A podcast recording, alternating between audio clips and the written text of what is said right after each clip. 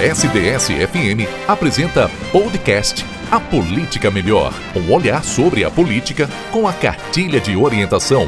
Realização CNBB. A Política Melhor. A urna não tem ligação internet, não tem modem, não tem antena. Quando o partido está coligado, federado, os candidatos são do conjunto de partidos, né? Não somente daquele partido. A Política Melhor. Cartilha de Orientação Política 2022. O fundo de campanha é destinado uma rubrica no orçamento público, é um valor no orçamento público e distribuído para os partidos. O atual sistema eleitoral brasileiro é definido pela Constituição Federal de 1988 e pelo Código Eleitoral e regulamentado pelo Tribunal Superior Eleitoral. É um sistema que prevê o voto direto, secreto e de igual valor para todos. E você sabia que há dois modelos de eleições no Brasil? Como está organizado o sistema eleitoral brasileiro? É sobre isso que conversaremos no episódio de hoje. A Política Melhor. Olá, eu sou a Karina de Carvalho, assessora de comunicação do Regional Sul 2 da CNBB, que compreende as dioceses do estado do Paraná. E eu sou Marcos Túlios, coordenador nacional da Pastoral da Comunicação. Eu sou o jornalista Jorge Teles, da Signes Rádio, RCR, Rede Católica de Rádio. E para tirar nossas dúvidas sobre o sistema eleitoral e as eleições gerais deste ano, temos a satisfação de ter aqui conosco um dos colaboradores da Cartilha de Orientação Política 2022, o professor Rogério Carlos Born. Ele é doutorando e mestre em Direito Constitucional, cientista político e bacharel em Direito e Relações Internacionais. Seja bem-vindo, Rogério. Muito obrigado. Para mim é um prazer muito grande estar esclarecendo essas dúvidas que o público tem. Agradeço a oportunidade de participação é, nesse programa. Professor Rogério, então vamos iniciar nossa conversa aqui. Nos últimos anos, como nos foi apresentado aí no início, o sistema eleitoral vigente no Brasil é determinado pela Constituição Federal, pelo Código Eleitoral e regulamentado pelo Tribunal Superior Eleitoral, o que lhe confere uma grande credibilidade. Porém, é, nos últimos tempos, né, muitas pessoas têm questionado e duvidado da eficácia desse sistema. Essas dúvidas têm fundamento? É possível nós confiarmos plenamente no sistema eleitoral brasileiro? O nosso sistema eleitoral é um dos menores do mundo. O nosso país é um dos poucos países em que há eleição direta para os cargos do Poder Executivo, para presidente. É, nós temos o sistema proporcional. Sistema proporcional é aquele que você escolhe primeiro partido e dentro dos mais votados daquele partido que são eleitos. Então, nesse sistema proporcional, que vale para vereador, deputado estadual, deputado federal e deputado distrital, lá no Distrito Federal. Então, o eleitor, ele não, não tem essa consciência, mas ele primeiro ele escolhe o partido, os dois primeiros números na urna, e depois o candidato que vai ocupar as vagas que o partido é, conquistar. Então, esse é o sistema proporcional. O sistema majoritário é aquele que você escolhe o candidato, e o candidato tem um partido. Então, são os cargos do Poder Executivo, presidente, governador e prefeito, e no Poder Legislativo para senador. Então, ali o principal é a figura do candidato, mas o candidato tem um partido. Lá no sistema proporcional, nós temos uma diferença. Se, eu, se um deputado ele deixar o partido sem justificativa, ele perde o cargo. Por quê? Porque o cargo é do partido. Já no Poder Executivo, como aconteceu com o nosso presidente, ele foi eleito por um partido, ficou quase todo o mandato sem partido e agora ele tem um partido. Por quê? Lá no sistema majoritário, você escolhe o candidato que leva um partido. Então, quando vocês forem votar para deputado federal, distrital ou estadual esse ano, olhem primeiro a plataforma do partido. O deputado é obrigado a seguir o programa do partido, senão ele perde o cargo. Rogério, como funciona a contagem dos votos computados pela urna eletrônica? Principalmente no ano passado, nós vimos aí muitas discussões sobre a segurança da urna eletrônica, sobre os votos. Como é que funciona? Conta para gente. Quando o sistema ele é elaborado, a cópia desse sistema é distribuído para todos os partidos, Ministério Público e para a Ordem dos Advogados do Brasil para fazer uma fiscalização se aquele programa é incorruptível. Esse é o primeiro teste. O segundo teste, no dia que os dados vão ser inseridos na urna, qualquer pessoa pode acompanhar. O Ministério Público, os partidos e coligações são convocados, mas qualquer pessoa pode acompanhar essa inserção de dados. O terceiro teste é feito um dia antes das eleições. Cada estado sorteia quatro urnas eletrônicas do estado todo, duas da capital e duas do interior. E no sábado, essa urna que é sorteada no estado todo, ela é retirada do local de votação e substituída por uma urna de contingência. E essa urna é trazida para a capital. E essa urna, no dia da votação, ela vai funcionar das oito no horário da votação, paralelamente à votação geral. Esses votos dessa urna, eles não são contados, mas essa urna fica à disposição para que qualquer pessoa vá lá e vote, anote no lado quem ela votou e depois confira se o resultado bate com que a pessoa votou. Então, é uma urna de simulação, esses votos não são contados. É, essa é a terceira auditoria. A quarta, que eu acho que é a principal, é o boletim de urna e, e a zerésima. Zerésima é um documento que diz que naquela urna, antes da votação, tem zero votos. Não tem nenhum voto. Então, quando se começa a votação, é impressa, impresso aquele boletim chamado Zerésima, todas as pessoas que estão em volta, fiscal de partido, qualquer pessoa que queira fiscalizar, verifica se todos os candidatos estão com zero votos. Essa, essa, esse boletim é colocado na porta da sessão de votação. A urna não tem ligação à internet, não tem modem, não tem antena. Então, transcorre todo dia da votação, as pessoas vão votando, quando termina a votação, é impresso um boletim de urna com o resultado das, dos votos daquela sessão. Esse boletim é colocado na porta para que todos vejam na frente dos fiscais de partido, na frente de qualquer pessoa. Só depois que esse resultado é colocado na porta, que se retira a memória, leva para outro computador para transmitir os dados. Mas antes de transmitir os dados, o resultado está na porta e é feito por outro computador. Então, por isso que os fiscais do partido eles já têm o resultado antes da transmissão dos dados, porque eles tiram a foto é, desse boletim. Nada melhor que você atuar como mesário ou como fiscal de partido e efetivamente fiscalizar é, esses passos do sistema eletrônico de votação. Rogério, eu queria é, tocar aqui nessa questão do sistema proporcional que você trouxe, nos ajudando a compreender essa uhum. complexidade do sistema eleitoral, e é um modelo que é adotado em vários lugares do mundo, alguns até de forma mais complicada, digamos assim, do que aqui no Brasil. Mas é, pegando, por exemplo, os nossos deputados, né, em nível estadual, federal, que nós, em quem nós votamos, o eleitor vota em um candidato e acaba elegendo um outro do mesmo partido por ali a questão de, de legenda, de votos, enfim. Por que que isso acontece? O eleitor, de certa forma, ele não pode estar sendo ludibriado por votar em um e eleger um outro? Na verdade, não, né? O que falta ali é informação, porque todo esse processo ele está dentro da lei, dentro da Constituição, e a lei foi aprovada pelo Congresso Nacional, pelos representantes do povo. Então, nesse caso, o eleitor ele não, ele não está ludibriado, ele está mal informado. Né? E como eu falei para vocês, é, nunca se explica direito por que, que isso acontece. É porque quem vota para deputado, ele vota primeiro no partido, o partido conquista o número de vagas e é preenchido com os mais votados. Só que alguns partidos têm candidatos que são campeões de votos.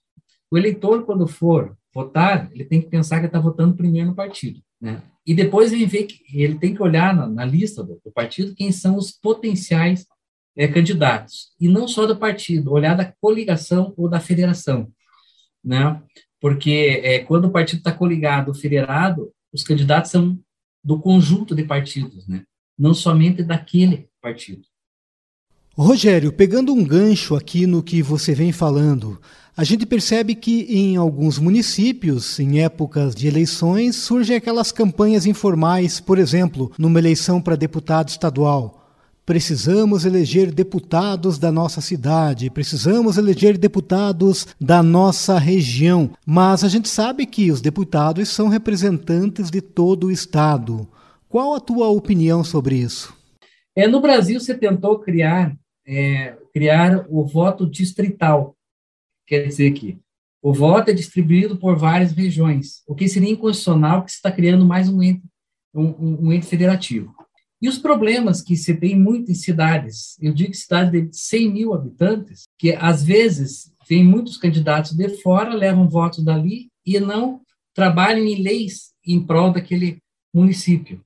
E mesmo porque o deputado ele não pode trabalhar para determinada região, ele trabalha para a população, é, para a população em geral. Mas existem muitos municípios que eles ficam subrepresentados. Então, eles têm que eleger alguém da cidade ou alguém que faça é, pela cidade.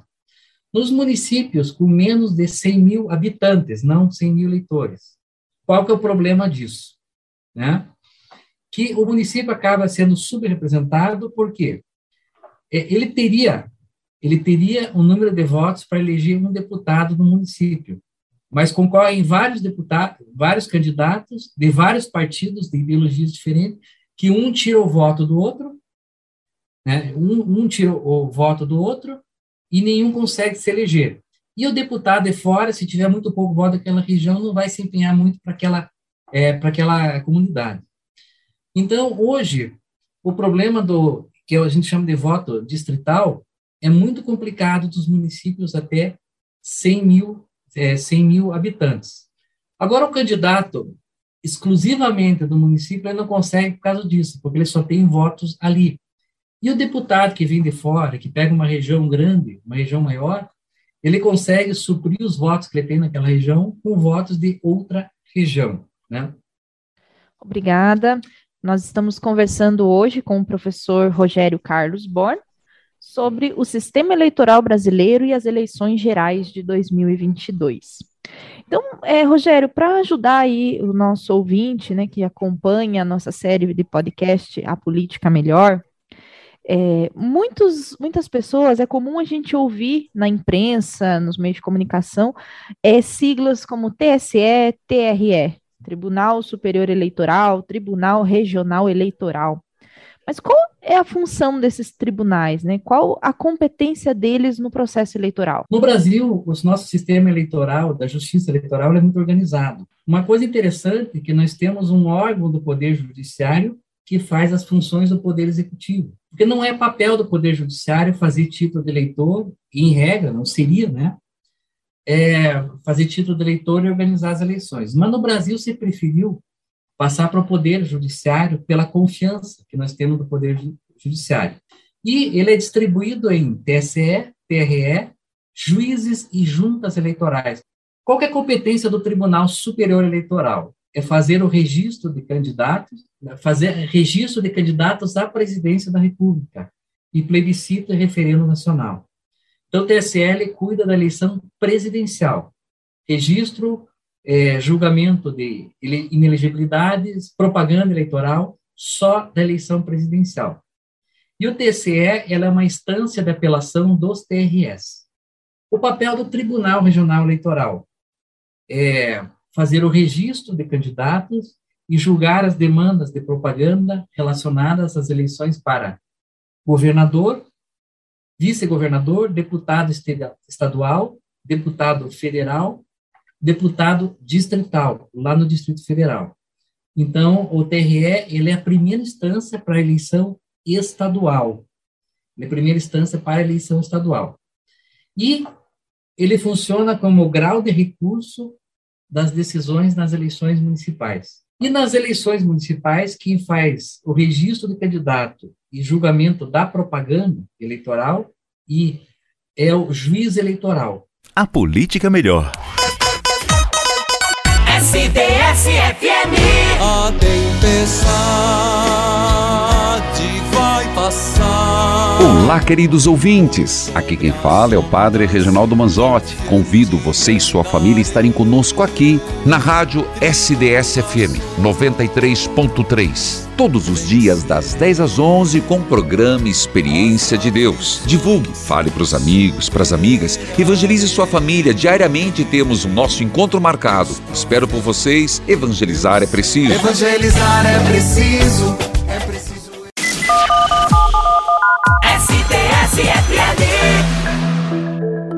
A política melhor.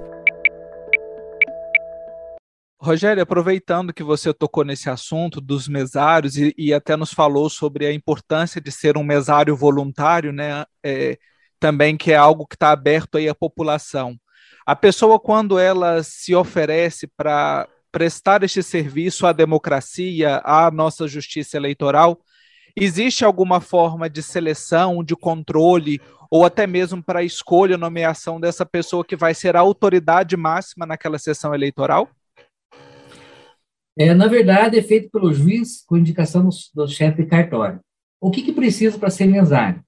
Tem que ser alfabetizado, é, eleitor regular, né, sem qualquer pendência, e ter a idade acima de 18 anos, alfabetizado e capaz e ter idoneidade, né? não ter uma condenação criminal, ter uma, uma certa idoneidade.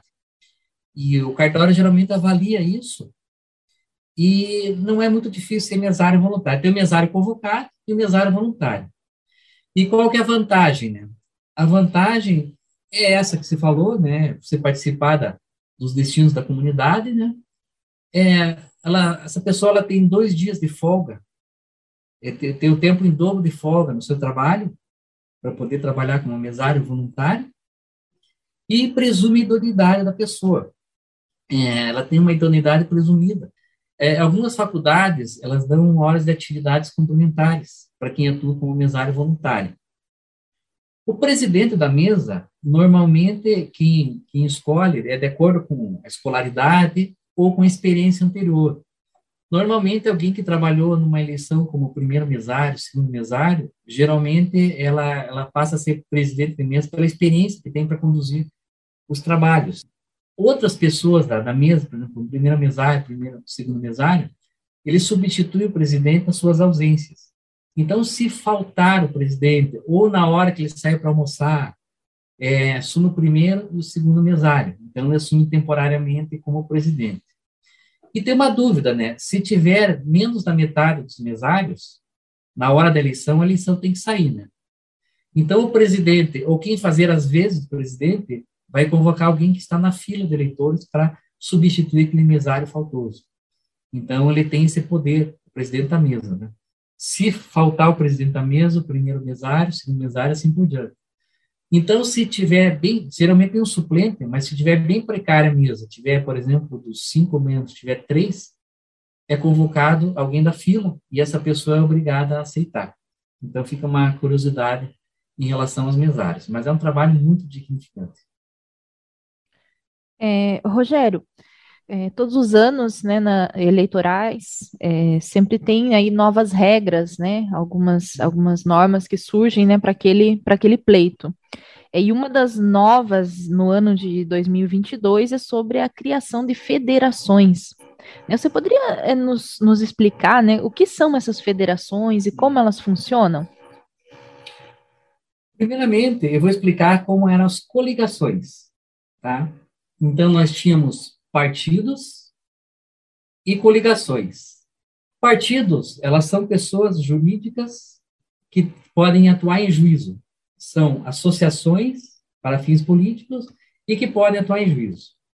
A coligação, o que, que era? Era um acordo, era um contrato, entre aspas, um contrato que os partidos faziam para quê? É, eles faziam esse contrato para é, para somar os eleitores fiéis de todos os partidos, aumentar o tempo no rádio e televisão e receber maior parcela do fundo partidário. Só que a coligação, ela termina no dia da diplomação. Terminou a eleição, a coligação acaba, embora os suplentes serão sempre da, é, da coligação.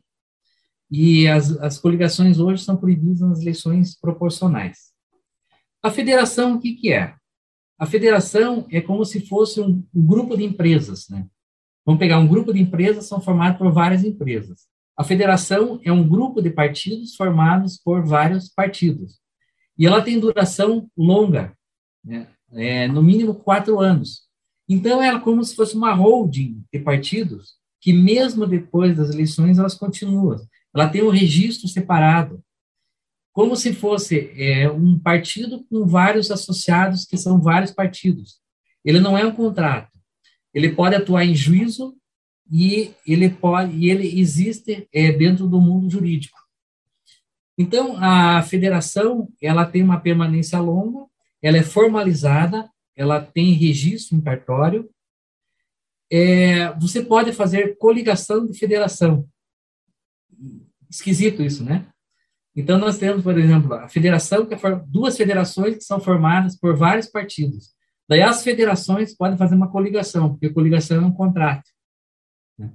E, esse, e esse contrato é, é disputar uma eleição entre duas federações. Só que ainda é uma coisa muito nova ainda. Então a gente não sabe é, direito qual o comportamento que vai ter. A federação tem um detalhe, né? A coligação, por exemplo, para deputado, para presidente, para governador, não precisa ter a mesma coligação. A federação já tem que ser igual. Os partidos que disputam a eleição para presidente, governador e prefeito têm que ser a mesma a mesma federação. A coligação já não precisa. Mas é um assunto muito novo e nós não sabemos ainda como que vai, é, vai ocorrer. A tendência é fazer federações com ideologias de esquerda, federações com ideologias de direita e federações com ideologia de centro. Você tocou no assunto, Rogério, que se chama fundo eleitoral.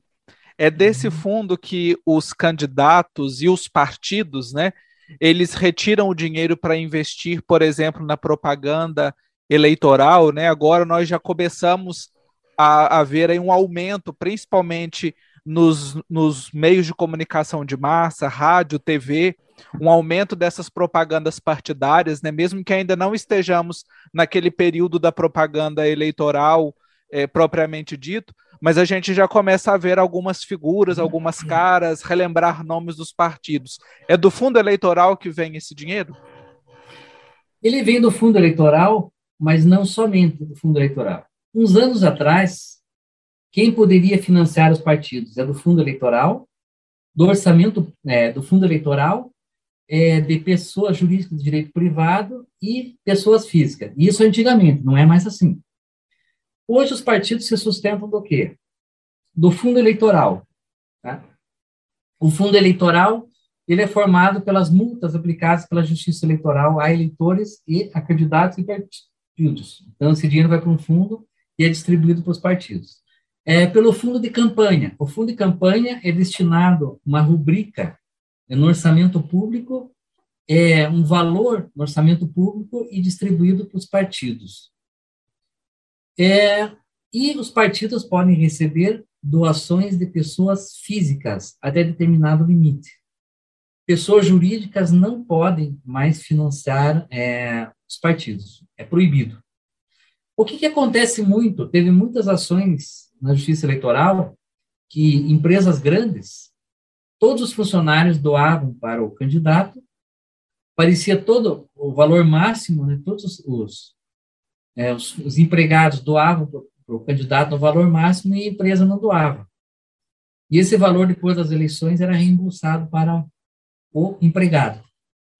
Então, existia muito tipo de fraude é, em relação à doação de pessoa jurídica. Quando era permitida a doação de pessoas jurídicas, é, era possível verificar que a mesma empresa doava para todos os candidatos. Então, qual é a ideologia dessa empresa? Né? Então, lá quer dizer que ela vai cobrar de quem ganhar. E, então, hoje, os, os, candidatos são mantidos pelo fundo eleitoral, fundo de campanha, que sai do orçamento público, dos tributos que a gente paga, é, sai do, e de pessoas físicas, tá? Os partidos, eles recebem é, 1% no valor dividido em partes iguais para cada partido, e 99% eles recebem de acordo com a representação na Câmara dos Deputados. Então, o partido que tem mais representantes recebe mais horário no rádio e televisão e recebe maior parcela do fundo é, do, dos fundos é, partidários e de campanha. Então, é proporcional à representação na Câmara dos Deputados. É, Rogério, todo cidadão pode se candidatar a um cargo público? Quais são os critérios exigidos pela Justiça Eleitoral? Para que um cidadão se candidate a um cargo público, são exigidos requisitos positivos e negativos. Positivos, tem que haver condição de elegibilidade. Condição de, de elegibilidade. Alguém, para ser eleito, tem que ser eleitor e tem que estar em dia com a Justiça Eleitoral. Segundo, ele tem que ter uma filiação partidária e domicílio na circunscrição, tem que estar residindo e filiado no partido seis meses antes das eleições, com exceção do militar. O militar tem uma legislação especial lá na, na Constituição. Ter quitação eleitoral, não está devendo para a justiça eleitoral e não correr em perda ou suspensão dos direitos políticos. E depois tem que ter a idade mínima. Para ser presidente da República e senador tem que ter 35 anos e assim por diante, né? Deputado 30 e tem uma escala de idades mínimas para que alguém possa se candidatar. Essas são as condições de elegibilidade. Agora, pressupostos negativos. É a pessoa para se candidatar, um eleitor para se candidatar, ele, ele não pode haver de, é, incompatibilidade. Por exemplo, ele não pode ser eleito para terceiro mandato, nem parente até de segundo grau ou cônjuge. Então, uma incompatibilidade. Terceiro mandato para o Poder Executivo só, né? Então, se o chefe do Poder Executivo for candidatar a um outro cargo, ele tem que se afastar seis meses antes das eleições para se candidatar. Os funcionários públicos têm que se afastar do seu cargo, em média, entre três a seis meses antes, para ser desincompatibilizado. Os analfabetos podem votar, mas não podem ser votados. E nós temos as, as condições de inelegibilidade.